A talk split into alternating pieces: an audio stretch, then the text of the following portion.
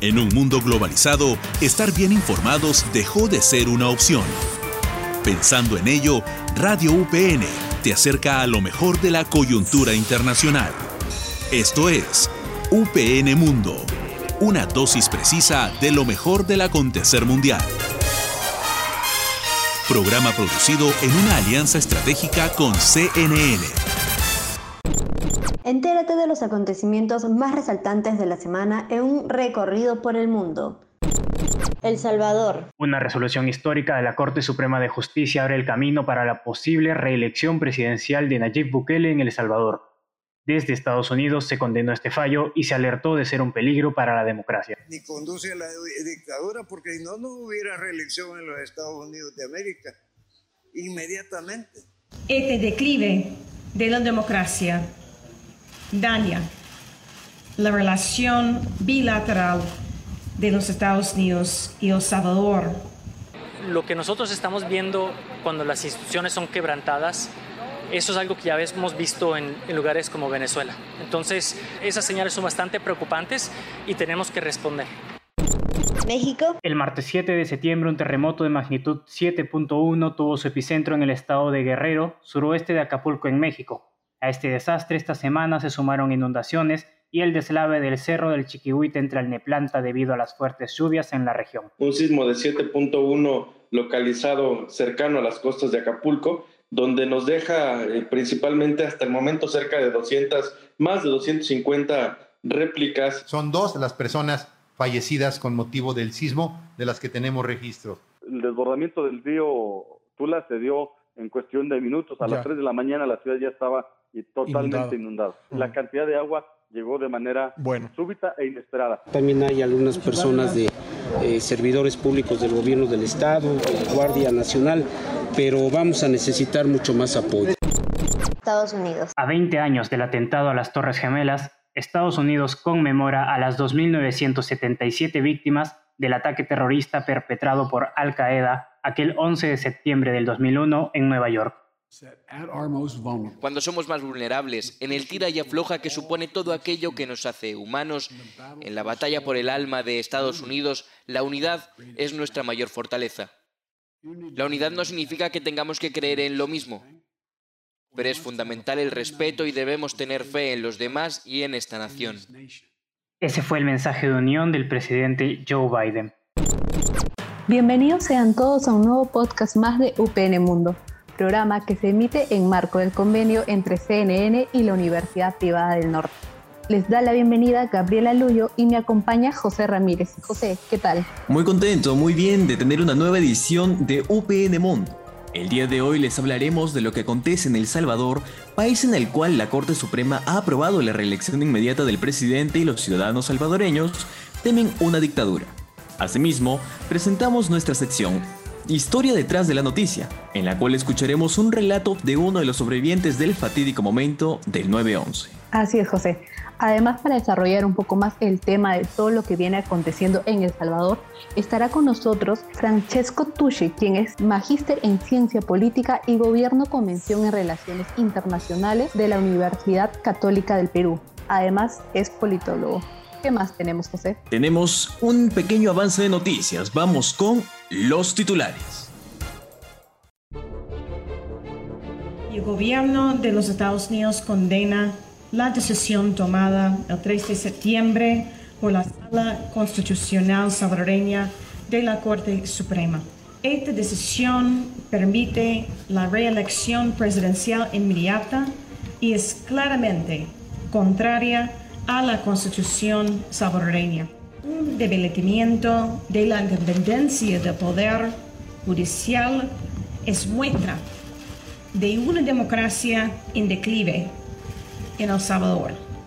La encargada de negocios de Estados Unidos en El Salvador, Jean Mains, dijo el sábado 4 de septiembre que el gobierno de su país condena la decisión de la Sala de lo Constitucional del Supremo salvadoreño, que habilita la reelección presidencial y sostuvo que este declive de la democracia en el país centroamericano daña la relación entre ambas naciones. Esta ley está hecha para generar empleo, para generar inversión y en ningún momento va a afectar a nadie como han querido generar los opositores con su campaña sucia y tra tratando de confundir a los salvadoreños haciéndoles creer que ellos van a ser afectados por una ley que no tiene otro objetivo que beneficiarlos. Ningún salvadoreño va a salir afectado por esta ley, todo lo contrario, habrá muchos beneficiados y esperamos que sea una de las tantas cosas que nos ayuden a sacar adelante a nuestro país. El presidente Nayib Bukele explicó a cadena nacional los beneficios de la nueva ley Bitcoin, que entró en vigencia desde el 7 de septiembre, convirtiendo a El Salvador en el primer país en autorizar esta divisa como moneda de curso legal a la par del dólar en la nación. Le damos la bienvenida a Francesco Tucci, quien es politólogo y magíster en ciencia política de la Universidad Católica y quien ahora nos ayudará a desarrollar el tema. ¿Cómo se encuentra, señor Francesco? Muchas gracias por la invitación. Muy bien. Hace unos días existió una declaración sobre una ley que otorga la reelección inmediata del actual presidente de El Salvador, Nayib Bukele, y esto puso una alerta a los demás países del mundo y sobre todo a los salvadoreños, quienes temen por una posible dictadura en su nación. Sin embargo, también hay un buen grupo de la población que está a favor de este cambio. ¿Cuál es el posible panorama con el que se encuentre el país si esta ley no da un paso atrás? Bueno, esencialmente Bukele no debería postular otra vez para obtener una reelección consecutiva, porque está prohibida por la constitución del país. Sin embargo, eh, la sala constitucional ha, autorizado el mandatario a postular. Entonces, ¿cuál es el problema? El problema es que tenemos una un bajo respeto de la institucionalidad en varios países latinoamericanos, incluso El Salvador.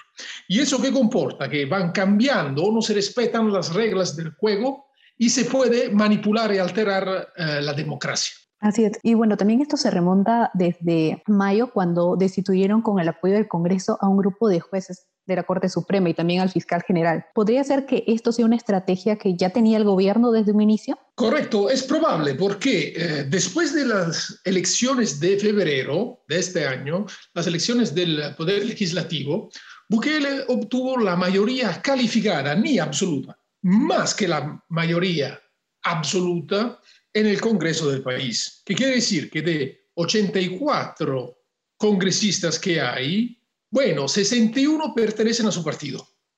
¿Eso qué quiere decir? Que pueden aprobar todas las leyes que quieran. Y el único baluarte que existe en el país ahora para reducir el riesgo de una deriva autoritaria era claramente la Corte constitucional, que en este país es una se, se llama Corte Suprema.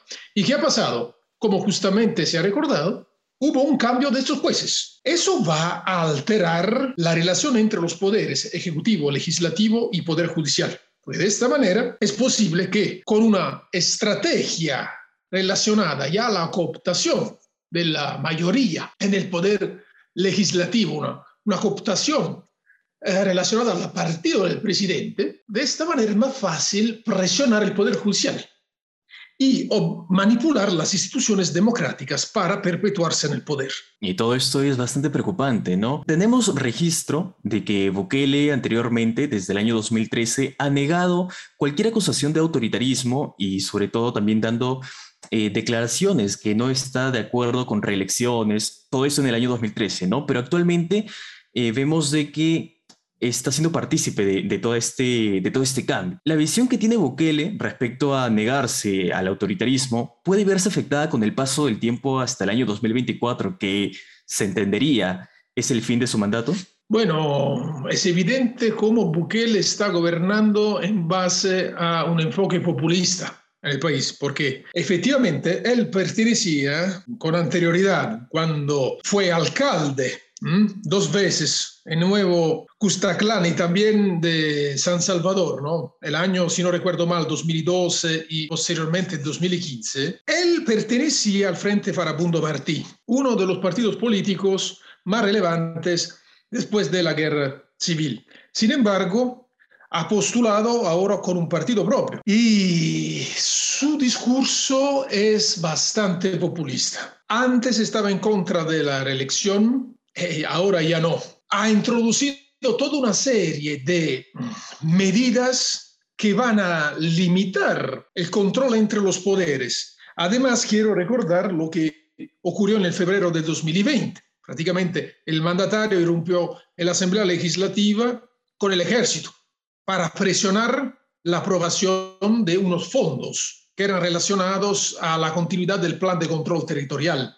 Entonces, eso no es normal en una relación sana entre los poderes. Este discurso no es el discurso solo del mandatario de El Salvador. Ojo, populismo está plagando lamentablemente toda América Latina. También hay algo que llama mucho la atención y que también con esto preocupa, y es que el presidente Bukele ha mantenido, bueno, mantuvo una buena relación con el anterior gobierno estadounidense, liderado en ese entonces por Donald Trump, pero digamos que ha mostrado un trato muy distinto con el actual mandatario, algunas discrepancias tal vez. ¿Qué tan afectado se vería el apoyo de Estados Unidos si Bukele apela a una reelección? Porque con, con este fallo, autoridades estadounidenses han dicho que se sienten muy preocupadas ante esto. Efectivamente, ¿no? Estados Unidos está mirando con preocupación lo que ocurre en el país centroamericano. Las relaciones pueden empeorar claramente. Y ojo porque hay una consecuencia seria con relación al flujo migratorio desde América Central hacia Estados Unidos. Un flujo que el presidente norteamericano Joe Biden ha intentado de una cierta manera regularizar, pero hasta la fecha su intento no ha sido tan exitoso. Como sabemos, se van formando una serie de caravanas en América Central de ciudadanos de los diferentes países centroamericanos que buscan condiciones de vida ¿no? mejores y por eso quieren emigrar hacia Estados Unidos, pero tienen que atravesar eh, durante el, viaje, ¿no? deben pasar a través de varios países y eh, enfrentar muchos riesgos, riesgos, incluso cuando llegan en México, hay que tener en cuenta la gran relevancia que, hay, que ahí tienen los cárteles de los narcos en la trata de las personas permitiendo o prohibiendo los migrantes irregulares de poder cruzar la frontera con Estados Unidos. Entonces, hay que considerar también la política de inmigración como un elemento crucial en la relación entre los dos países, El Salvador y Estados Unidos. Con Bukele es probable que eh, las relaciones con Estados Unidos puedan empeorar, considerando la orientación de Joe Biden. Y ahora, señor Francesco, eh, Intentar llegar al autoritarismo con medios legales permitiría que la población sienta que no se vuelva un totalitarismo en cierto punto o hasta una dictadura? Bueno, en muchos casos tenemos ejemplos históricos de cómo a través de elecciones democráticas, manipulando las instituciones, es posible llegar a regímenes autoritarios y también totalitarios, considerando, por ejemplo, a la Alemania nazista o, por ejemplo, la Italia fascista. Si nos quedamos en el continente americano vamos a considerar América Latina, bueno, un caso evidente de deriva autoritaria lo hemos tenido en Venezuela, ya con Chávez, y después más evidente también con Maduro. Si vamos a considerar Nicaragua, también en Nicaragua, con el presidente actual Ortega, tenemos una deriva autoritaria, evidente, en vista de las elecciones del próximo noviembre. ¿Por qué? Porque se están inhabilitando a candidatos de la oposición. Se van a manipular las instituciones democráticas para obtener un resultado favorable, pero un resultado que sale de las urnas, con un cierto grado de manipulación. De esta forma, es posible una deriva autoritaria de una democracia. Y también con todo lo que viene sucediendo eh, en El Salvador, ya con la destitución desde de los jueces de la Corte Suprema en, en mayo, el primero de mayo, eh, también el fallo ahora que le permite al presidente Bukele poder postular una reelección, y también algo importante, que es la entrada del Bitcoin en el país como moneda de curso legal, ¿podría darse un aislamiento económico y a la vez también una perpetuación en el poder? Sí, porque es una apuesta compleja la de utilizar una criptomoneda, una criptomoneda como el Bitcoin. Eh, ¿Quién hizo un intento? El intento lo hizo Venezuela con Maduro, el Petro, pero fue un fracaso rotundo.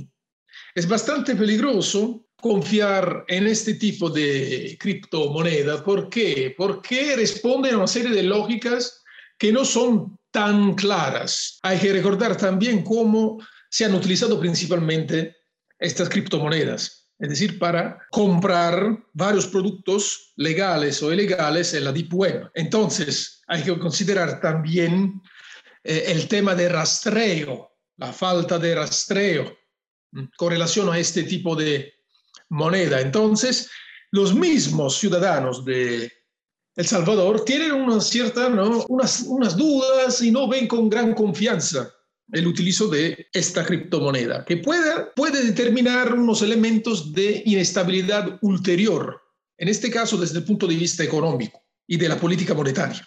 Muchísimas gracias, don Francesco. Eh, toda la información que nos ha brindado es bastante interesante eh, para un mayor análisis, sobre todo para que nuestros radioyentes se informen muchísimo más y lo tengan bastante en cuenta dentro del desarrollo de este tema. Vamos ahora con nuestra sección Historias detrás de la noticia. En esta oportunidad recordaremos un suceso que estremeció a todo el mundo, una tragedia ocurrida hace 20 años. El 11 de septiembre del 2001 ocurrió el atentado de las Torres Gemelas y contaremos una historia transmitida por uno de los sobrevivientes de aquel día. Michael Green fue uno de los primeros supervivientes en contar su historia.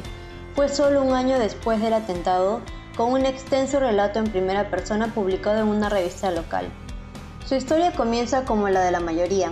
El impacto del avión le pilló bromeando con sus compañeros de trabajo en la planta 81 y con una taza de café en la mano. Nada más ocurrir les pidieron que usaran las escaleras para salir del edificio y aunque algunos compañeros estaban en shock, él reconoce que tener fuego 30 pisos más arriba no le preocupaba demasiado porque le parecía algo irreal no al menos lo suficiente como para dejar de hacer bromas sobre la situación. Según su testimonio, Michael solo empezó a darse cuenta de la gravedad de la situación cuando consiguió llegar al hall de la entrada y desde la ventana vio la calle llena de cadáveres. Vi cuerpos por todas partes y ninguno estaba intacto. No puedo concretar cuántos, 50 o así. Recuerdo que me llevé una mano a la cara para bloquear esa visión Mientras corría le gritaba a la gente que no mirara por las ventanas, que estaba salpicada de sangre porque alguien de los que había saltado del vacío había caído demasiado cerca. Cuando por fin llegó a la calle, Michael corrió para escapar de allí, pero entonces fue cuando la torre se desplomó.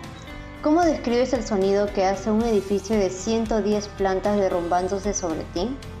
Suena lo que era una ola mortal de material de construcción cayendo en tu cabeza. La explosión fue brutal, empecé a llorar. Es duro para mí imaginar ahora ese momento en el que estaba esperando mi destino final, escuchando ese ruido de miles de personas muriendo. A pesar de todo sobrevivió. Eso sí, tiene una pequeña queja. Nunca me he preguntado que por qué yo, aunque alguna gente aunque algunas personas me dicen que si conseguí escapar es porque estoy destinado a hacer grandes cosas. Gracias. Les respondo casi siempre. Gracias por añadir un poco de presión a mi vida mientras vosotros simplemente estáis ahí despreocupados. Ya no queda tiempo para más. Le agradecemos a Francesco Tucci por complementar el desarrollo del tema y a todos ustedes por su sintonía. Recuerden además que este programa se desarrolla en marco del convenio entre la Universidad Privada del Norte y CRN. Soy Gabriela Luyo y estuve acompañada de José Ramírez. Esto fue UPN Mundo.